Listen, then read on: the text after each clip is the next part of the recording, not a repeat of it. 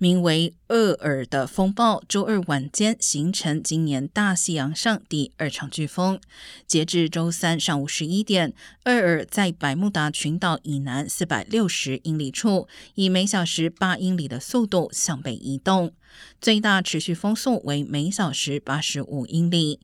国家飓风中心称，风暴将加快速度，并在周四升级为大型飓风，持续风速在每小时一百一十一英里到一百二十九英里间，可能会造成毁灭性破坏。